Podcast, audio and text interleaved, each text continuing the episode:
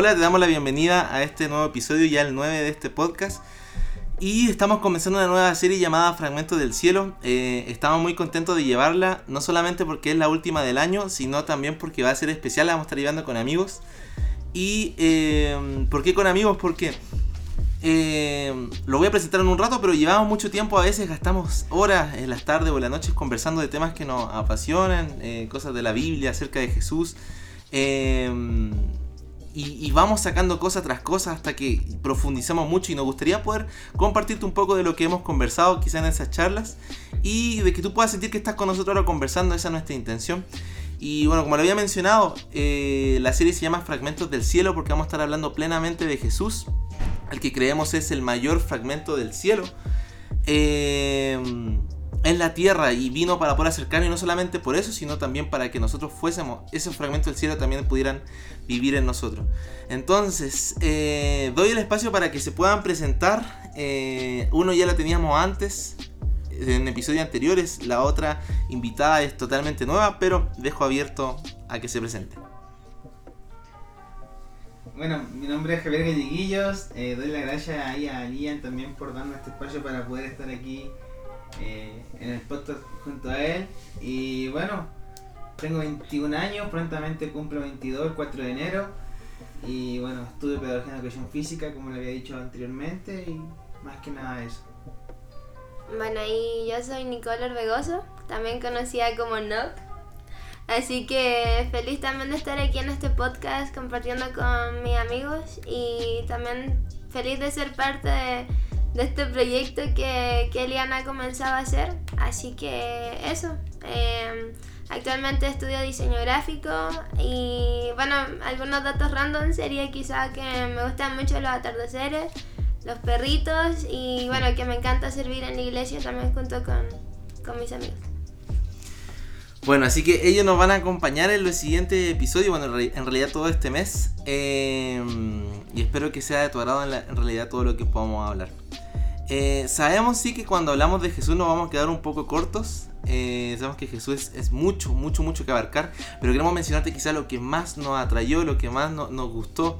Eh, o algunas cosas importantes respecto a él. Y hoy día, como pudiste ver, el episodio se llama En Mesa de Pecadores. Y vamos a estar hablando precisamente eso, de la mesa, de la comida. Yo no sé si a ti te gusta salir a comer, pero a mí sí, aquí con los chicos la verdad siempre salimos mucho a comer. No podemos decir que comida muy sana, pero sí salimos a comer bastante. Em, pero algo que queremos mencionar haciendo referencia en Mesa de Pecadores es entender de que muchos versículos de la Biblia nos dice que Jesús se sentaba en mesa de pecadores. Eso sirvió para hacer muchas protestas, para que la gente se enojara, para que algunos religiosos se pusieran un poco furiosos porque veían de que si Jesús decía ser el, el Hijo de Dios, ¿por qué se estaba sentando con pecadores? Y eso vamos a estar hablando un poco de Jesús sentándose en mesa de pecadores. Eh, bueno, antes de ir con los puntos que tenemos, vamos a estar mencionando eso. ¿Qué, pensamos acerca de mesa de pecadores? ¿Cómo lo entendemos? ¿Qué, es para nosotros? ¿O cómo fue nuestra mesa de, cuando Jesús se acercó? Así que dejo abierto al, que quiera, si que alguien tiene algo que mencionar respecto a esto. ¿Cómo fue nuestra mesa? ¿Cómo fue tu mesa? O algo que, o la introducción a lo que vamos a estar hablando hoy día. Eh, ¿El qué entiendes tú por mesa de pecadores? Jesús sentándose en mesa de pecadores. Mm, bueno, yo siento que puedo partir hablando como de mi propia experiencia, del momento de conocer a Jesús, aunque no ha sido tanto tampoco, porque bueno, yo nací en familia cristiana, pero eso no significaba que aprendiera a conocer a Dios o que conociera a Jesús, sino que siento que incluso en el día de hoy sigo en un, en un constante caminar de conocer a Jesús y bueno, que él se haya sentado a mi mesa, em, siento que sirvió también para romper un poco los paradigmas que incluso yo tenía em, frente a quién era él, incluso estando dentro de la iglesia. Entonces fue algo que también fue un, impacto y eso es también lo que me gusta mucho porque no solamente vemos a Jesús em, en una parte de la Biblia eh, juntándose con los pecadores, sino que era algo que él hacía a diario pero que yo creo que también no es lo que vamos a estar hablando a fondo, sino que él no, no aprobaba el pecado, no significaba que porque se sentara con ellos, se juntara con ellos, lo aprobara, sino que él entendía también eh, que ellos quizá no podían llegar a su nivel, así que él se acercaba al nivel que esas personas tenían. Entonces yo creo que eso, al menos para mí, significa el que Jesús se acerque o se siente en la mesa de pecadores, como nosotros en realidad. Perfecto. Buenísimo. Eh, bueno, en mi caso, contrario a Nico, yo conocí a, a, Jesús cuando ya tenía mi edad, ya cuando llegué a, a estudiar Antofagasta, en la universidad en el año 2017, casi finales. Y bueno, llegué a, a, conocer a Jesús, la verdad que tenía igual como el Nico muchos paradigmas, tenía muchos pensamientos que, que quizá incluso iban en contra o incluso mucho también rechazo contra la iglesia, contra Jesús, contra los hijos de Dios. Y pero cuando Jesús viene a sentarse a mi mesa, yo, yo lo veo así como estaba, mi mesa estaba llena de comida chatarra. Estaba al borde de que ya me diera un paro cardíaco porque mi corazón no aguantaba más, estaban todas mis arterias tapadas.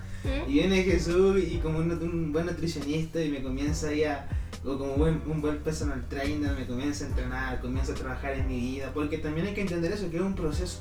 Es un proceso el que uno va viviendo, no es un cambio repentino, no es un cambio de un día para otro. Es un proceso que uno tiene que vivir. Y con respecto a Jesús yendo a la mesa de los pecadores, me encanta porque yo veo hacia Jesús, que Él vino a mi mesa para ser mi amigo, porque yo estaba avergonzado por mis pecados. Y quizá incluso negaba mis pecados. Y eso es lo que viene a hacer Jesús. No viene a condenarme por mis pecados, sino que viene a decirme, mira, yo te vengo a mostrar el perdón de los pecados.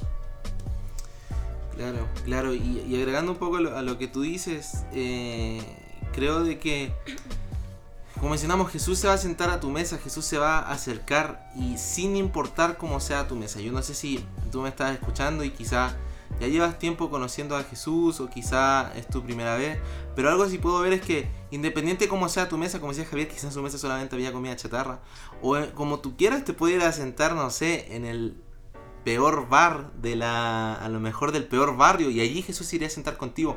No tiene problema en hacerlo. Hablamos de mesa entendiendo nuestras propias vidas entendiendo de que nuestra vida es la mesa que estamos preparando para que él venga y pueda cenar con nosotros pueda comer pueda compartir algo con nosotros. Eh, entonces que entendamos eso. O sea primero antes de cualquier cosa eh, Jesús se va a sentar a tu mesa, Jesús se acerca sin importar dónde, a, a, a qué lado lo estés invitando, a qué restaurante lo estás invitando, o si es tu propia casa eh, cómo esté tu vida, Jesús llega en ese momento. Y es por eso que hoy día queremos mencionar algunas cosas de qué podemos hacer nosotros en el momento de que Jesús se siente, porque eh, no vaya a ser de que, bueno, en la Biblia, y vamos a mencionar alguna, historias respecto a esto, nos menciona que Jesús a veces se sentó como con ciertas personas que no lo valorizaron tanto y perdieron la oportunidad de haber compartido no solamente con un hombre o con un, profeta importante, sino con el mismo Hijo de Dios. Y perdieron la oportunidad y a nosotros nos puede pasar lo mismo. Jesús sentándose contigo, queriendo acercarse y quizás porque no lo conocimos bien o porque teníamos una expectativa errónea. Eh, perdimos esa oportunidad de, de, de, cenar. No quiere decir que es la única, pueden haber más oportunidades de cenar, pero ¿cómo podemos hacerlo? Ya sea estás cenando con él por primera vez o ya llevas tiempo quizás invitándolo a cenar a tu vida. Entonces, eh, hoy día queremos hablarte de, cuatro cosas respecto que no, nos llaman la atención acerca de, de comer o de cenar con Jesús. Y la primera es de que para poder cenar con Jesús uno debe ser sincero. Y yo creo que eso es muy importante. Sincero delante de, Dios. Yo no sé si cuando estabas en tu casa o en tu familia hacían esto. Pero en mi caso sí, cuando venía alguna visita eh, nos preocupamos de poner tal vez los mejores manteles, de poner quizás, comprar el mejor jugo o a lo mejor comer algo que normalmente nunca habíamos comido, pero se preparaba algo especial quizá para la visita. Y, eh, pero en realidad no era sincero porque no, no, era el día a día, no era el día a día, no era realmente tu, eh, cómo mostrarte. Entonces, Creo de que cuando uno se va a acercar a Jesús tiene que acercarse con un corazón sincero, sin ocultar nada. Esta es mi mesa, quizás mi mesa está destruida, está sucia, pero esta es mi mesa, no, no necesito ocultarla, no necesito adornarla, no necesito mostrarle nada delante de Jesús. Eh, a eso me refiero un poco con ser sincero. Eh, no sé qué entiendan ustedes acerca de la sinceridad al momento de acercarse a Jesús. Mm, bueno, o sea, igual agregando un poquito como lo que habías dicho tú, me gusta eso que dijiste de que, claro, no... Eh, se acerca sincero y transparente a Jesús diciéndole esta es mi mesa, quizás está desordenada, igual me lo imaginaba un poquito las diferentes mesas incluso, tengo una mesa plegable, tengo una mesa de madera, como diferentes también quizás estatus que para ese entonces, por ejemplo, lo vemos representado en los fariseos versus los otros pecadores que la gente también menospreciaba, pero um, algo que me gusta harto también eh, es eso, bueno, que um, el Señor no nos demanda al principio eh, quizá que, tengamos tal o cual cosa, pero yo creo que después cuando uno aprende a conocerlo, nace de nosotros darle lo mejor en nuestra mesa. O sea, no es una como un requisito que Jesús te diga, para yo sentarme a tu mesa tienes que tener tal o cual cosa, pero después me van haciendo a mí eh, el darle lo mejor a Jesús para que Él se siente en mi mesa. Entonces eso también va saliendo de un corazón sincero por el hecho de conocerlo. Entonces yo creo que en la sinceridad también podemos ver dos etapas. O sea, sincero al principio de mostrarme tal cual soy, pero después por mi mismo amor sincero a Él quiero darle lo mejor también a Él.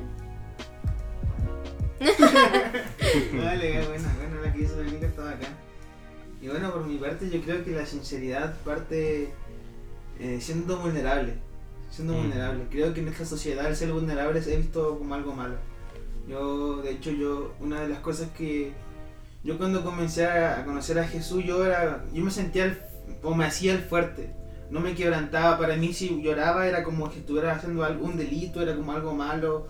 Y hoy en día me encanta cuando el Señor me quebranta, me encanta cuando mm. lloro en algún lugar, me encanta porque estoy siendo vulnerable. Y algo que yo comprendí, creo que todos debemos comprender es que ante Jesús no gana el más fuerte, sino que el más vulnerable, mm. el más débil, el que gana. Y me gusta cuando, y yo creo que la sinceridad comienza cuando yo soy sincero conmigo mismo primeramente y digo, wow, soy pecador. Mm. Soy pecador. Porque ahí dice, amigo de pecadores. Mm. No dice amigo del justo, amigo del fariseo, amigo del maestro de la ley, o amigo del que nunca se ha equivocado, sino que amigo del pecador. Entonces, amigo del pecador. Y la sinceridad comienza cuando digo, wow, soy pecador, y ella Jesús puede ser mi amigo. Claro, claro, eh, muy cierto lo, que tú dices, eso que, que mm, amigo de pecadores, y respecto a eso, lo que tenemos en el versículo para ilustrar esto. Esta historia tú la puedes encontrar en Lucas 5, em, versículo del 4 al 8. No lo vamos a leer todo quizá por tiempo, pero para que tú puedas saber dónde está. Pero nos cuenta desde el momento de que em, cuando Jesús se acerca y está... Em, nos cuenta que Pedro no había, eh, él era pescador y no había pescado nada en toda la noche. Se acerca a Jesús, le, da instrucciones y saca una cantidad enorme de peces. Y cuando eso pasa, Pedro identifica que la persona que estaba delante de él, que se le había acercado, si bien no hay una mesa en sí o una cena, pero sí un acercamiento, em, se da cuenta que la persona que estaba delante no era cualquier persona. Y yo quiero que tú pienses, en mi situación, si yo veo de que me doy cuenta que delante de una persona hay alguien de autoridad, hay alguien sea importante, no me gustaría mostrar que yo no soy nada, no me gustaría mostrar que yo tengo defecto, al contrario me gustaría ir diciendo, no sé, tal vez tengo esto de estudio o estoy haciendo esto con mi vida o tratar de, fingir algo quizá, o, no fingir, pero sí mostrar lo mejor de mí. Pero Pedro no hizo eso. Al estar delante de Dios, ¿qué dijo? ¿Qué dijo? Dijo, aléjate de mí porque yo soy un hombre tan pecador. Y eso me gusta porque tiene que ver esa sinceridad si lo vemos como una mesa, él no trató de fingir su mesa, dijo, esta es mi mesa y soy tan pecador, soy tan, tan vil. Eh, dijo, por favor, aléjate de mí. Pero sabemos que el propósito de Jesús era acercarse más a él. Y, algo que yo quiero resaltar mucho de las características de Pedro en este caso es el tema de, de que fue sincero. Y creo que, como decía Javier, esa vulnerabilidad es importante al momento de acercarse a Dios, de ser sincero, de ser eh, no mentirle nada, o sea, realmente, porque creo que las mejores relaciones comienzan eh, de la base de la sinceridad, de la base de no querer aparentar nada, de la base de que realmente te conozcan por, por cómo eres y, de dónde viste. Mm. Así que eso respecto a, lo primero de la mesa, lo, primero de la mesa. Y lo segundo que queremos mencionar acerca de, eh, de ser importante al momento de cenar con Jesús es de que tenemos que ser intencionales. Eh, pero antes de hablar yo, le dejo a ustedes ¿qué, entendemos por ser intencionales, qué entendemos por... Sí, eso, ser intencionales con Jesús. Ser intencionales. Ser intencionales para mí es el... El ser disciplinado, el ser constante. y lo quiero llevar un poquito a lo deportivo, porque como Hmm. estudio pedagogía, hay que entender que somos seres humanos, muchas veces somos emocionales, somos sentimentales y todas esas cosas. Y van a haber días quizás los cuales no van a querer buscar de Jesús. Hay que ser sincero, yo, yo soy sincero, hay, hay días quizás los cuales no quiero leer la Biblia. O quizás no tengo tantas ganas, o no tengo tantas ganas como de orar. Y eh, ahí también va un poco la sinceridad. Yo voy a, a igual a la presencia del Señor y le digo, Señor, no tengo ganas el día de hoy. No sé qué me pasa. El ser sincero en aquellos momentos igual. Porque el Señor examina tu corazón.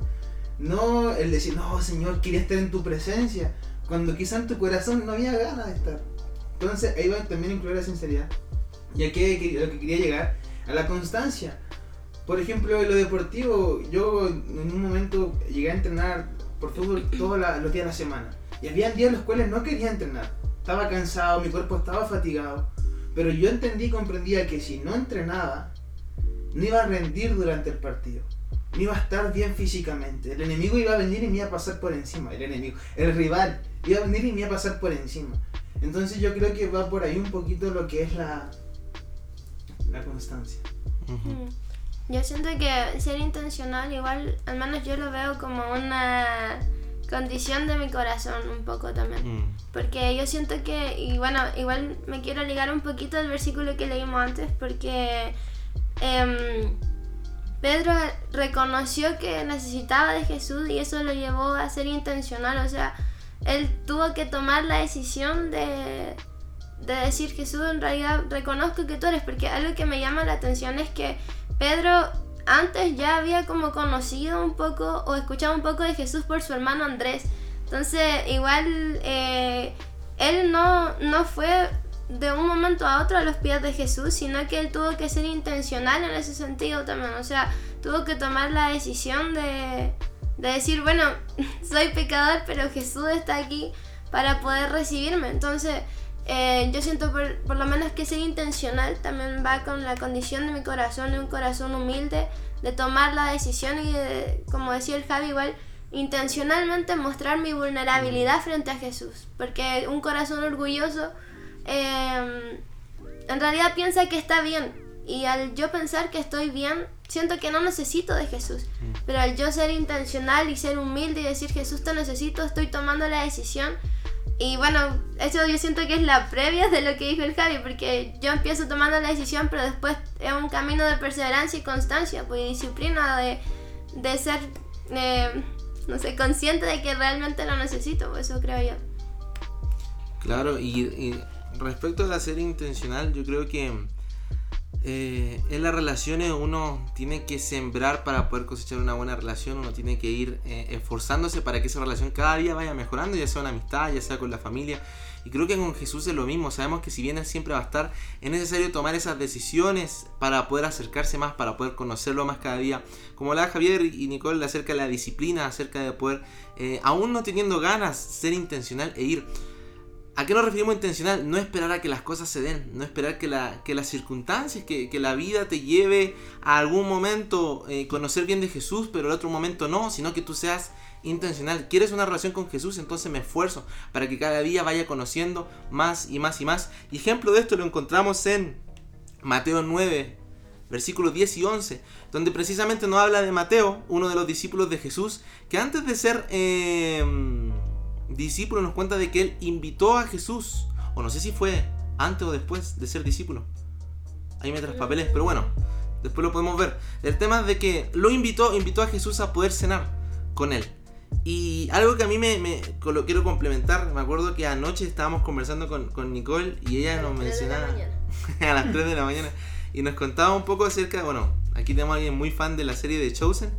Eh, gracias a Dios, o sea, no, gracias a Dios, pero no se me ha dado la oportunidad de verla bien, pero ella nos contaba de que en el momento donde se presenta Mateo con Jesús, como que Jesús, Jesús lo estaba buscando de vez en cuando, le, cruzaba mirada, lo buscaba, pero ¿quién fue el que tomó la decisión de invitarlo? Precisamente Mateo, de invitarlo a su casa a cenar. Y allí comenzó una relación, sabemos que Jesús ya lo estaba buscando, de una u otra forma, pero fue su intencionalidad la que pudo impulsar esa relación con Jesús. Entonces debemos ser intencionales. Si quieres una relación con Jesús, eh, no puedes quedar haciéndote nada, no puedes quedar eh, esperando a que, a que algo, algo pase, que un milagro pase y que de un momento a otro eh, tu relación con Jesús esté pero fuertísima, si no te está dando el tiempo de quizás levantar una pequeña oración, de leer quizás un pequeño versículo, de compartir con alguien en tu iglesia o de compartir quizás eh, algún pensamiento que, que, que estado quizás trabajando tu corazón. Dios creo que uno tiene que ser intencional un poco con esas cosas. Eh, Yo quiero agregar algo igual que, lo leyendo el versículo ahora y me llamaba mucho la atención igual, no me fijaba la verdad. Y dice que, que Mateo invitó a Jesús y a sus discípulos. mm, Entonces, es igual importante. El, el ser constantes y intencional en buscar de Jesús, pero también el cómo el buscar aprender de los que están cerca ya de Jesús. Que yo creo que eso es lo que buscaba hacer. Bueno, pensando un poco yo, quizás si fuera Mateo, pucha, si veo a Jesús y veo a, su- a sus discípulos que son muy cercanos a él, quiero aprender de ellos igual. Quiero estar con ellos, por eso los invito igual a mi casa. Observo lo que hacen, lo que están haciendo, lo que dicen, cómo se comportan. claro, no sé si Nico quiere decir. Um, bueno, ya que tocaste de Chosen, me gusta harto cómo en realidad ilustran esta escena de la Biblia, esta parte, porque um, yo soy un poco fan de Pedro, em, pero cuando lo, cuando lo vemos en la, en la serie aquí, eh, él incluso como que va donde Jesús y le dice... A Mateo, a Mateo.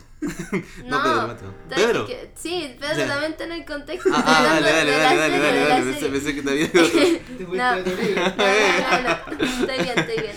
No, pero me refiero a que él se acerca a Jesús también y cuando Jesús llama a Mateo, él le dice como, pero él, ¿por qué él? O sea, Pedro como que igual está así como, pero prácticamente era como el ñoño del grupo, ¿por qué lo vaya a incluir con nosotros? Entonces Jesús, o la frase que le dieron en la serie me gusta caleta porque dice, acostúmbrate a lo diferente. Entonces siento que Mateo también eh, ahora sí voy a meter a Mateo. Eh, Mateo quizá eh, era un poco diferente como él también llegaba a Jesús, pero como decía el Javi, también él permitió, o sea, siguió siendo intencional en buscar de Jesús y permanecer con él, porque los cobradores de impuestos en ese momento también eran súper, yo creo que incluso más mala fama que como dice en el versículo, que los pecadores de mala fama, o sea, eran los traidores literalmente. Entonces, eh, yo creo que muchos discípulos también tenían una perspe- perspectiva eh, de Mateo así como diciendo Jesús, pero ¿por qué? O sea, podría haber sido una prostituta, un, eh, no sé, un borracho, cualquier persona, pero ¿por qué él? Y Mateo también quizá pudo haber caído en, eso de decir Jesús, me voy a alejar, no me quieren aquí. Pero él permaneció siendo intencional en, como decía el Javi, aprender de Jesús. Eh, pero yo también, como decía aquí mi compadre, eh, creo que ser intencional también tiene harto que ver con la comunión, o sea, comunión en general, porque la iglesia, el mismo cuerpo, es el que te levanta y te lleva también a ser intencional. Claro, claro, claro. Entonces por eso te invitamos también a que seas intencional. eh, no esperes a que te estén recalcando ir a tu iglesia. Anda a tu iglesia. No esperes que te estén diciendo que ores. Ora. No esperes que te estén diciendo lee la palabra. Lee la palabra tú por tu cuenta. Sé intencional. Las mejores relaciones se cultivan y con Jesús no es distinto. Tenemos que cultivar esa relación con Él. Y algo que, a mí me encanta de ya sea cual sea la situación eh, con la persona que Jesús se acercó o con la cual se sentó a comer, algo que podemos ver en común en todo ello es que una de que Jesús se acercaba con gente que quizá no era tan eh, de buena reputación, ya sea cobradores de impuestos como mencionamos, pecadores, gente enferma también que quizá la gente se, se alejaba, pero Dios, Jesús provocó algo en todos ellos que provocó un cambio y eso queremos mencionar, que Jesús se siente en tu mesa, provoca un cambio. Y hablando de los eh, recaudadores de impuestos, vamos a hablar de uno llamado Saqueo. Eh, esta historia está en Lucas 19, versículo del 5 al 8. Eh, que Saqueo precisamente era un recaudador de impuestos, dice que era de, de- buen estatus. Y los recaudadores de impuestos, gran parte de su ganancia era de lo que le podían sacar a las personas. No había quizá un registro donde alguien podía ver, o sea, si podía sacarle algo extra a esa persona en sus impuestos, perfecto, se iba a quedar para mí. Y por eso eran tan repudiados y tan odiados los recaudadores de impuestos. Pero algo pasa en, con Saqueo. Llega Jesús y le dice, ¿sabes qué? Hoy voy a ir a cenar a tu casa, voy a ir a cenar a tu mesa. Así que eh, nos vemos, nos vemos allí. Fue a cenar. Y la Biblia no nos cuenta, hay un tipo de vacío, un espacio, pero eh, nos cuenta lo que sucede después. Y alguien siendo totalmente eh, apegado al dinero, le gustaba lucrar, le gustaba estafar a la gente, dice veían su ingreso. De un momento a otro aparece con una frase, pero que se ve como que incluso es de otra, ni siquiera puede provenir de él. En el versículo 8 dice, Señor, daré la mitad de mis riquezas a los pobres y si estafé a alguien con sus impuestos, le devolveré cuatro veces más. Entonces, no sabemos lo que pasó en esa conversación, pero sí podemos saber de que hubo un cambio. Y soy de los que cree de que cuando tú estás con Jesús, Jesús lo cambia todo. Cambia todo, tu forma de pensar. Entonces, una buena relación con Jesús, conversar ahí en la mesa con Jesús, va a producir un cambio en tu vida. Y si no está produciendo cambio en tu vida hoy día, eh, empecemos a preocuparnos, empecemos a ver cómo podemos cambiar, qué podemos hacer. Eh, en Saqueo sucedió y en nuestra vida tampoco es la excepción. En toda persona que se cruzó con Jesús y tuvo relación con Él, tuvo un cambio. Así que, bueno, eso, eso por mi parte puedo ver de Saqueo acerca de los cambios que produce eso. No, y eso del, cambio es bacán es bacán, pero yo creo que algo que tenemos que entender igual es que el cambio es un proceso, el cambio lleva tiempo. Aunque la verdad el Señor, el Señor todopoderoso, Él puede hacer el cambio en una persona de un día para otro, en un par de horas. Pero yo lo veo muy reflejado en la Biblia, en, en, Pablo. ¿no? Cuando la, la, Biblia nos dice en Hechos 9 que que Pablo luego de haber tenido ese encuentro con, el Señor Jesús, cuando, bueno, sucedieron ahí Pablo que era ciego, todo lo más después tenía que ir a niña y todo sucede eso. Luego Pablo recupera la vista y dice en Hechos que Saulo baja y está unos días con los discípulos ahí en Damasco. Y luego de eso, de estar unos días con los discípulos en Damasco, Saulo recién sale a, a predicar. Saulo recién sale a, a entregar el mensaje. Entonces fue un proceso que tuvo que pasar Saulo, quizás fue de unos días, pero tuvo que esperar un tiempo para luego ir y predicar la palabra. Tuvo que esperar un tiempo para quizás ver una transformación completa en su vida. Y eso es algo importante igual por el entender que hay proceso. Muchas veces nos frustramos cuando no vemos un cambio inmediato en nuestras vidas, muchas veces nos frustramos cuando no vemos que quizás no hemos dejado de, de pecar, cuando no vemos que quizás no hemos dejado de, de hacer cosas que, sabemos que van en contra de lo que la palabra de Dios nos dice. Bueno, y respecto a eso, eh, y, me afirmo un poco, creo que es muy relevante, bueno, lo hemos mencionado quizás antes, pero bueno que lo sacaras de nuevo, el tema de que los cambios son procesos también.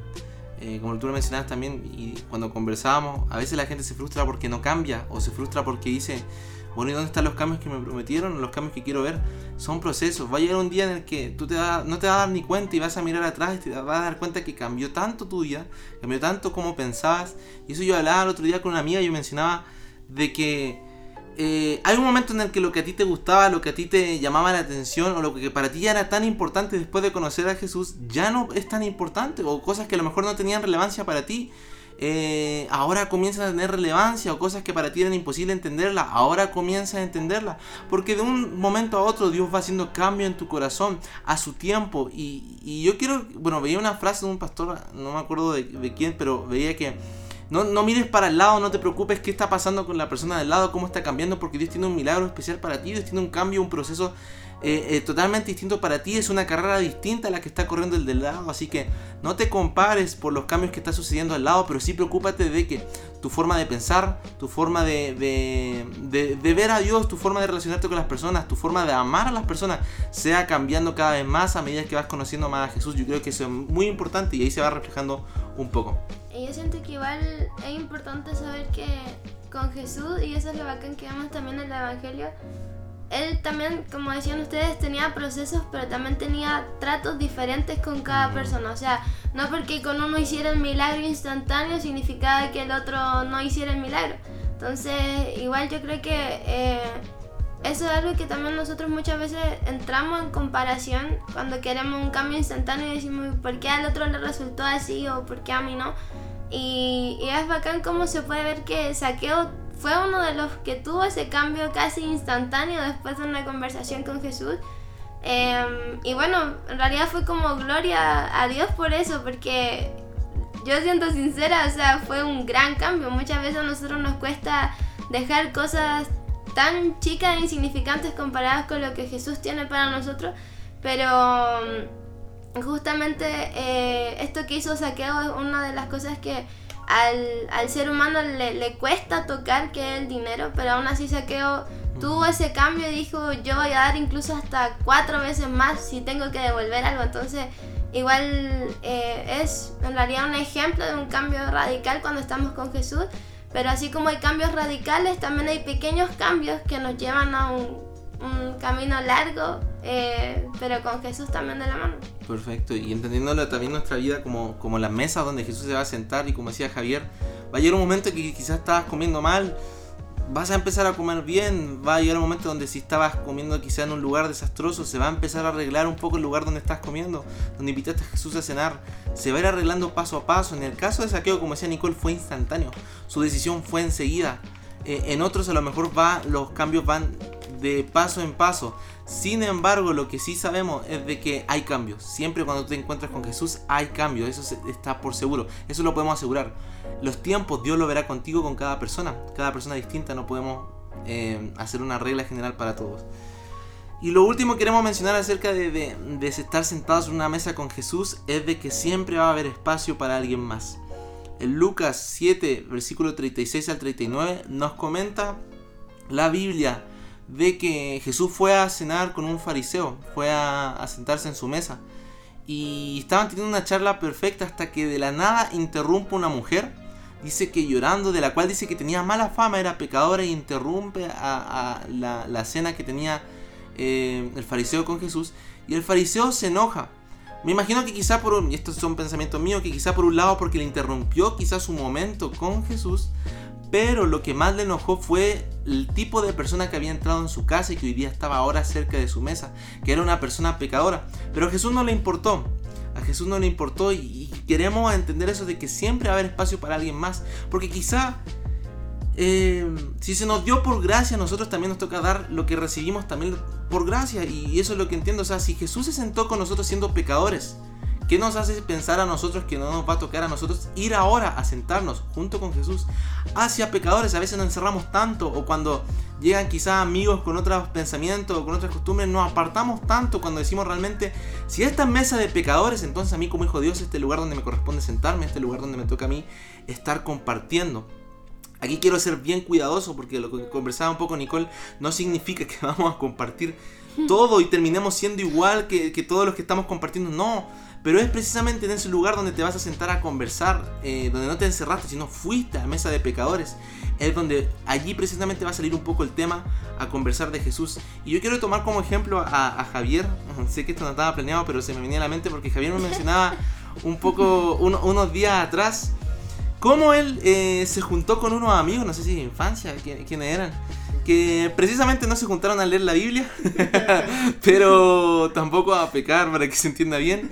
Pero ¿cómo se dio que te cuentes tú cómo ha sido la oportunidad em, de presentar a Jesús porque te fuiste a sentar a mesa de, no quiero catalogarlo yo como pegadores, pero sí, quizá gente que no creía en Dios. Sí. Eh, bueno, unos amigos de, de, infancia, desde pequeños siempre nos hemos juntado y hicieron, la verdad, un asado eh, donde había obviamente cosas como juguito, juguito había alcohol, había, eh, bueno, ellos fuman también y el ambiente quizás también era un poco más como de fiestas, ¿no? Para ellos. Si bien no fue una fiesta porque era una sola una piscina y todo aquello. Pero bueno, la, verdad eh, decidí ir, decidí ir, eh, compartí con ellos, estuve ahí junto con ellos y luego ya en la noche, ya se hizo de noche. Y yo creo que fue del Señor, la verdad, que fuera porque le hablé como tres horas del Señor. de verdad que me hacían preguntas, fue muy bacán en el momento porque yo les hablaba, ellos me respondían. ¿Y qué pensáis de esto y de esto otro? ¿Y qué dice la Biblia de esto? Y la iglesia, ¿por qué aquí y por qué allá? Pero nunca fue atacando, sino que fue queriendo aprender, mm. fue queriendo conocer. Y eso fue, fue bacán. Y al igual que para relacionar un poquito con lo que decía Lian, que igual aprendía yo en aquel entonces, era que el Espíritu de Dios no busca culpable.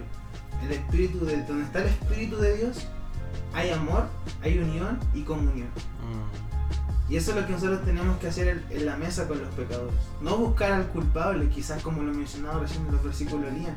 Porque ahí también dice la, Biblia, que dice, si este hombre por Jesús supiera quién es esta mujer, no estaría sentada con ella.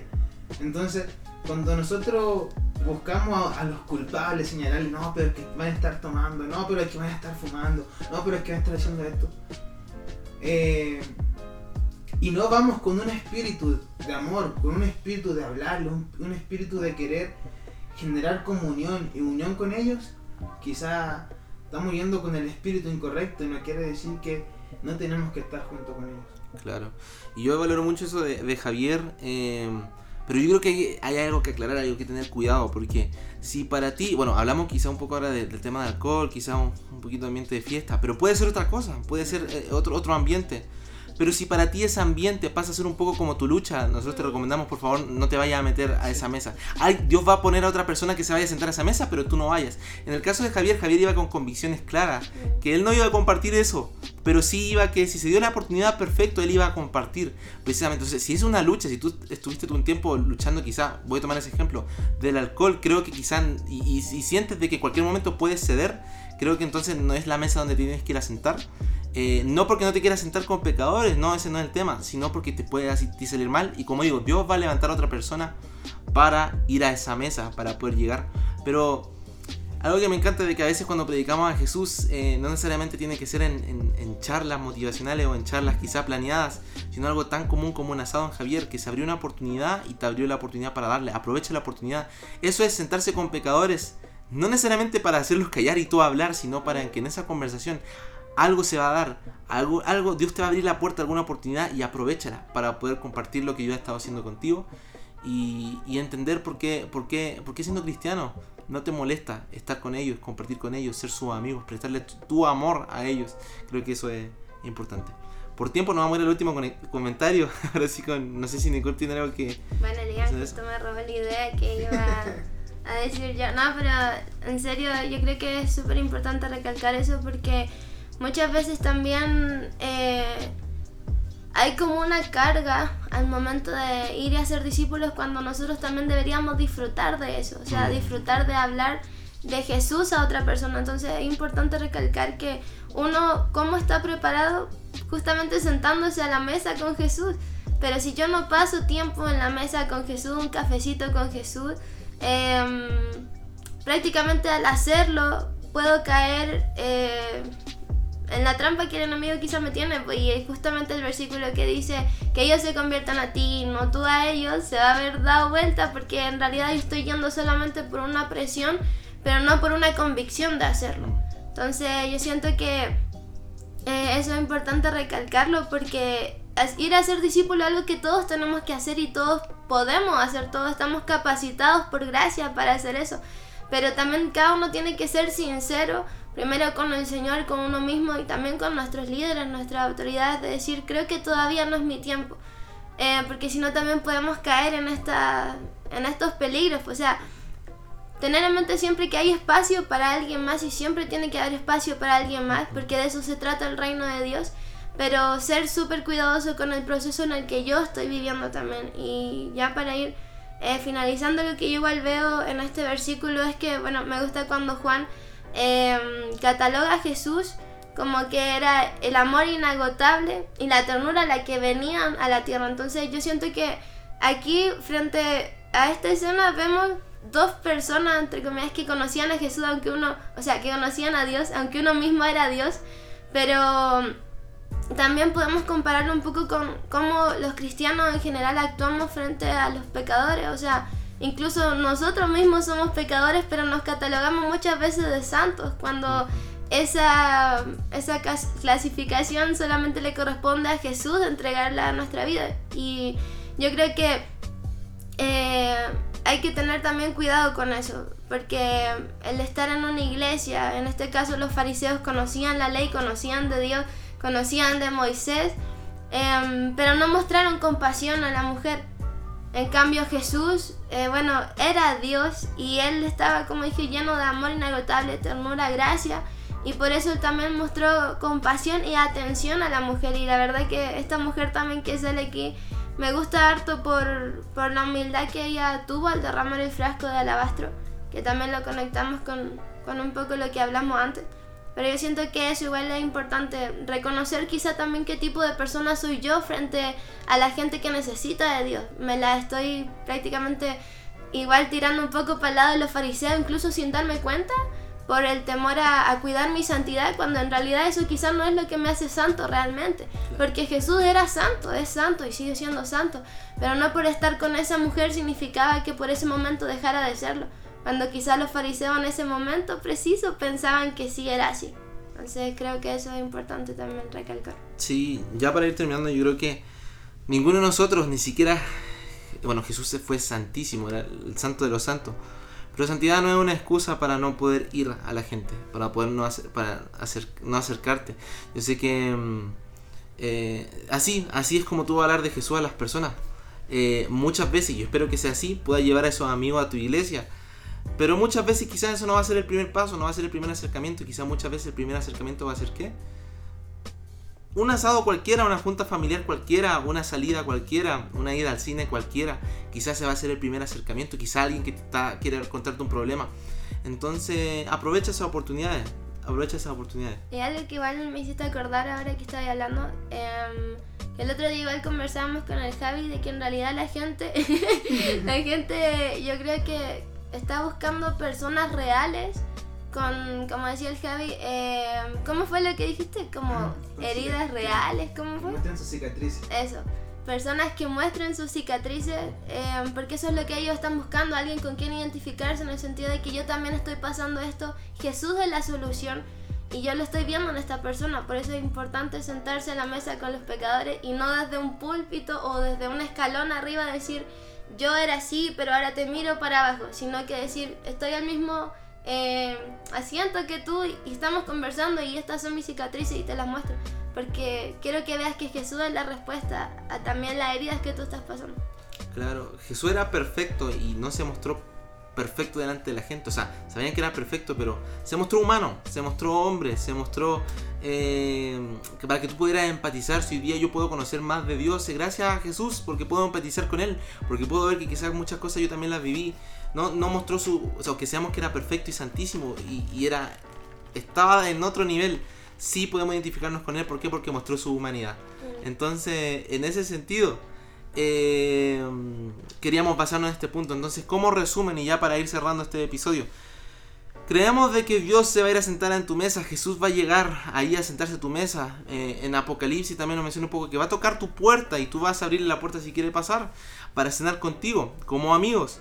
Pero en ese momento, cuando quiera cenar contigo, no le mientas nada, sé sincero, sé sincera con él. Que tú puedas mostrar tal cual como está tu condición, que puedas reconocer. Mira, si tú no reconoces que necesitas de Jesús, entonces creo que la relación no se va a dar. Porque la relación con Jesús no se da hasta que nosotros nos demos cuenta y admitamos de que realmente necesitamos de Él, de que realmente con lo que estamos llevando no podemos más o realmente eh, necesitamos ese plus respecto a Jesús. Segundo, debemos ser intencional, busca de Jesús, acércate a Él, no esperes de que lo siento o no lo siento, hoy día sentir a la iglesia no lo sentí, hoy día no te bases por sentimientos, sé intencional, sé un hombre, una mujer con convicciones claras que por decisiones pueda acercarse y mejorar su relación con Jesús. Eh, pídele a Dios esos cambios. Cada vez que te vas a conversar con Él, que vas a tener esa relación con Él, va a haber cambios. Y vas a empezar a verlos, quizás más tiempo, pero van a haber cambios porque Jesús lo cambia todo y mucho más nuestra vida cuando eh, nos encontramos con Él. Y por último, siempre hay espacio para alguien más. Siempre hay espacio para que alguien más pueda conocer de Jesús por medio de ti, pero para eso tenemos que nosotros ir a sentarnos en mesa de pecadores, así como Jesús lo hizo. No somos mejores que Jesús para no hacerlo, así que debemos hacerlo. Sí, mira, y algo que, que justo recordaba igual ahora, yo voy a terminar igual, es que una, una frase que escuchaba de un pastor que es Gabriel Cárdenas, que él decía, el propósito nunca fue que la gente fuera a la iglesia, sino que la iglesia fuera a la gente. Mm. Y yo creo que eso encaja mucho con lo que estamos hablando el día de hoy. Porque la iglesia somos nosotros. Los que, la persona que nos está escuchando, tú eres la iglesia. Tú eres la iglesia. Entonces, eso es que tú vayas a la gente ve a buscar a la gente, ve y júntate con los pecadores, porque tú también eres pecador, tú también eres pecadora. Pero hubo una gracia que te alcanzó y yo creo que eso es lo que hace la diferencia. Sí, sí. Sí, sí, así que eso mismo, y bueno, voy a eso también a Jesús. Jesús no esperó que se acercaran, Yo leí una frase, no sé dónde, ya me olvidé. Ayer la leí, la leí, pero leí una frase. Se me- siempre se me olvidan estas cosas, pero ya, ahora sí va a terminar. Eh, que si decía que si tenemos a un Dios al cual los pecadores se le acercaban y le pedían perdón y él los perdonaba, era muy bueno. Pero más maravilloso era tener ese Dios que fue al pecador. No, se acer- no esperó a que viniera, sino que fue al pecador. Eh, estuvo con él, lo perdonó y con gozo comenzó a compartir con él. Entonces aprovecha, aprovecha que Jesús está cerca. Eh, a veces ponemos esa excusa de quiénes somos, de que nos da vergüenza para no acercarnos con Jesús. Es una mentira terrible, sácala y acércate a Jesús.